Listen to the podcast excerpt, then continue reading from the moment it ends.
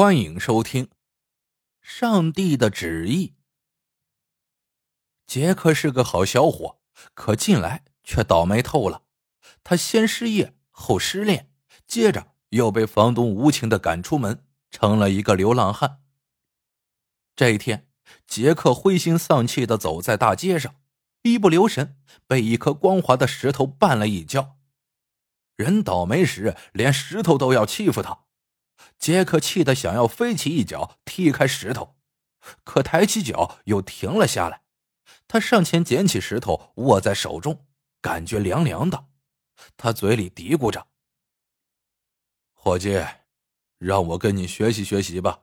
从现在开始，我要做一个冷酷的坏人。”说着，便把石头装进了衣袋里。这时，杰克看到一个衣着时髦的女郎。突然昏倒在大街上，手里的糖果散落了一地。杰克本能的奔过去，只见那女郎脸色发紫，双手掐着自己的喉咙，却是喘不过气来。杰克明白是糖果卡住了女郎的喉咙。杰克想送她去医院，可他一摸到衣袋里的石头，马上就暗骂自己：“杰克呀，杰克，你不是要做个冷酷的坏人吗？”既然是坏人，你现在要做的就不是送他去医院，而是趁机抢他的东西。这么一想，杰克便上下打量女郎，只见她脖子上挂着一颗漂亮的绿宝石，那绿宝石应该是价值不菲。于是他上前使劲拽女郎脖子上的宝石项链。杰克终于扯断了项链，拿到了宝石。而昏迷过去的女郎也慢慢的睁开了眼睛，她摸了摸自己的喉咙，说道：“哦，上帝，那块糖果终于下去了。”可当他再向脖子下面摸时，突然惊叫起来：“哦，我的宝石呢？”女郎扭头看到杰克和他手里的宝石，马上明白了，忙感谢道：“先生。”一定是你将项链弄断，救了我一命。上帝保佑你，我的宝石。杰克一听，只得把宝石递过去。女郎却笑着说道：“好心的先生，这宝石虽然价值不菲，但毕竟没有我的性命重要。您救了我，我就把它送给您，留作纪念吧。”杰克拿着女郎送给他的宝石，哭笑不得。自己明明要做个落井下石的人，不料却成了好心的先生，还因此得到了报酬。看来上帝处处都和自己作对，想做个坏人，自己都做不成。恰好这时，一个老乞丐端了一个破碗走来，向杰克乞讨。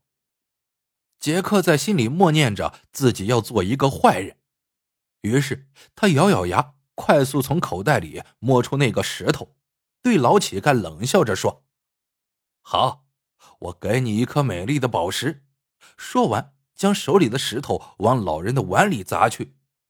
只听“啪嗒”一声脆响，石头落入碗中。老乞丐一愣，转而抓住杰克的手，激动的说道：“感谢上帝，终于找到了一位有爱心的年轻人。”杰克这才看清楚，原来自己一时粗心，竟将刚才女郎给自己的绿宝石丢进了老乞丐的碗中。他正要挣脱老乞丐脏兮兮的手，却听老乞丐严肃的说：“年轻人，你愿意继承一位垂暮老人的事业吗？”杰克大惑不解：“你的事业？你是指要我跟着你乞讨吗？”老人爽朗一笑说：“当然不是，其实我是个拥有过亿家产的商人。可不幸的是，我的子女为了争夺这些财产，明争暗斗，让我伤透了心。所以我在上帝面前发誓，要把财产送给一个真正有爱心的年轻人。为此，我才化妆成乞丐。”我等了三年，终于等到了你，所以，我希望你继承我的财产和事业。杰克早就听得目瞪口呆。这事儿如果发生在几个小时以前，他肯定开心不已。可现在他已经打算要做坏人了。如果接受了老人的请求，那就是做好事了呀。他觉得自己很有必要解释清楚，便告诉老人说：“我是一个坏人。”老人摇摇头说：“不不不不，坏人从来不会承认自己是坏人。小伙子，你骗不了我的。”杰克着急了，看来光说是不行了。现在唯一能证明自己是坏人的，就是做一件足够坏的事情，让这老头看看。正巧旁边过来了一个快乐的小男孩，一边唱歌一边踢着自己新买的足球。杰克心里一动，走上前去，一把推开小男孩，抢过了他的足球，说道：“让我来踢一踢你的球。”说着就飞起一脚，把球踢了出去。只见足球在空中划过一道美丽的弧线，就砰的一声砸碎了一块玻璃，冲进了旁边的一家珠宝行。小男孩见足球被踢飞了，伤心的大哭起来，一边抹眼泪，一边呜呜的说：“你是个大坏蛋，你是个大坏蛋。”老人也愣住了，嘴里喃喃的说：“你怎么能做这种事情呢？这种坏事。”不是一位热心肠的年轻人应该做的呀！听着小男孩的哭声，看着老人失望的眼神，杰克有一种发泄后的快感，可同时又感觉很痛苦。善良和邪恶在心灵深处交锋。善良说：“悔改吧，可怜的杰克，再也不要让相信你的人失望了。”邪恶说。做的很好，杰克，你马上就有资格成为一个真正的坏人了。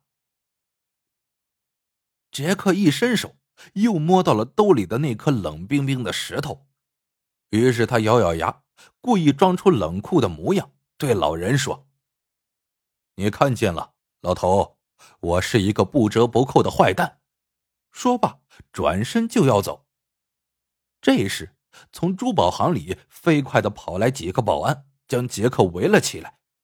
杰克见状，明白是自己刚才那一脚闯祸了。果然，过了一会儿，一个穿西装打领带的中年人拿着那个砸碎玻璃的足球走过来问：“先生，刚才是你踢的球吗？”杰克点点头，然后摆出一副无所屌味的样子。他知道。自己马上就要挨揍了，不料那中年人却上前拥抱着他，激动的说：“感谢上帝，总是在我危难的时候派来他的使者。”原来这个中年人是珠宝行的经理，刚才被一个进店抢劫的歹徒挟持为人质。就在这时，一个足球飞来，砸碎了玻璃，破碎的玻璃恰好击中了歹徒。于是，保安趁机将歹徒制服了。杰克听完，不禁暗自感叹：“看来自己还是要做个好人，这也许呀，就是上帝的旨意。”好了，这个故事到这里就结束了。喜欢的朋友们，记得点赞、评论、收藏，感谢您的收听，我们。下个故事见。